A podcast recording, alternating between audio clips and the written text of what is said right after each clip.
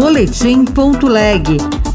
As últimas notícias do Senado Federal para você.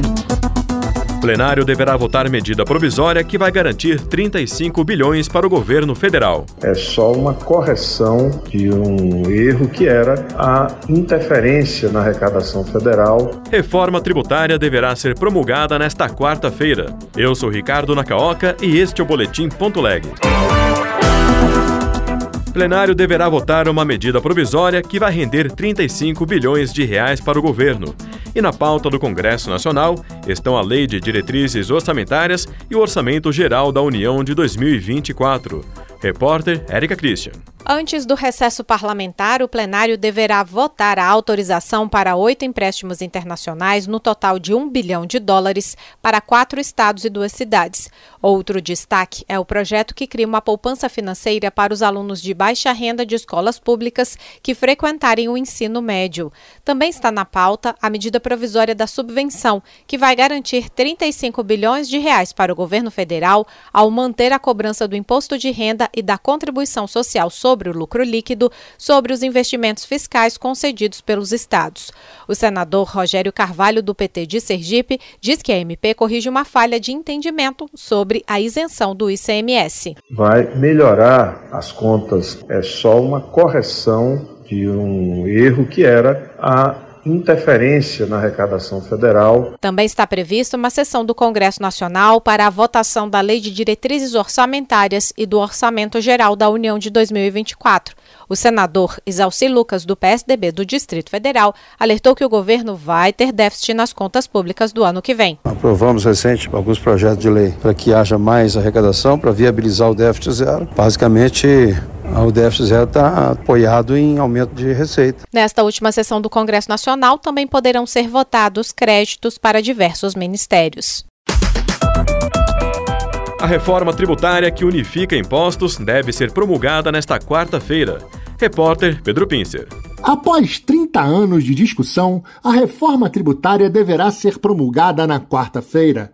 A proposta substitui os tributos federais, PIS, COFINS e IPI pela contribuição sobre bens e serviços e unifica o ICMS, que é estadual, com o ISS municipal para criar o Imposto sobre Bens e Serviços. O imposto mantido por mais tempo é o IPI para preservar a competitividade da Zona Franca de Manaus. O relator, Eduardo Braga, do MDB do Amazonas, minimizou as mudanças feitas pelos deputados que retiraram da proposta a cesta básica estendida, que reduziria impostos de produtos que não estão na cesta básica, como produtos de limpeza e higiene. Eu acho que foi um avanço a cesta estendida, porque você não impactaria a alíquota global, mantinha o benefício para quem tem baixa renda através do cashback, mas entendeu a Câmara de que era a solução original melhor, nós respeitamos. A reforma tributária prevê a criação de dois fundos com recursos federais.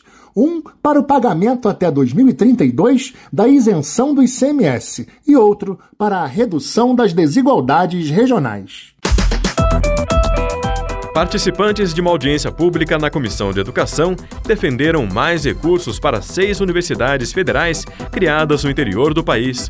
Reportagem de César Mendes. As seis universidades federais supernovas estão situadas em cinco estados do país: a Federal de Rondonópolis, no Mato Grosso, as federais de Jataí e Catalão, em Goiás, na cidade de Parnaíba, no Piauí, a Universidade do Delta do Parnaíba e em Pernambuco, em Garanhuns, a Universidade Federal do Agreste de Pernambuco. Já a Universidade do Norte do Tocantins fica em Araguaína. Ao apontar a necessidade de mais recursos para as supernovas, o senador Wellington Fagundes, do PL de Mato Grosso, disse esperar a aprovação de emenda de sua autoria no orçamento de 2024 para o provimento de cargos nessas instituições. O senador comentou o impacto positivo da criação dessas universidades. Essas novíssimas universidades têm tido, e a gente já percebe o impacto positivo para o Brasil e elas têm contribuído para ampliar o acesso ao ensino superior, especialmente nessas regiões mais remotas do país. No debate da Comissão de Educação do Senado, a reitora da Universidade Federal de Catalão, Roselma Luquezzi,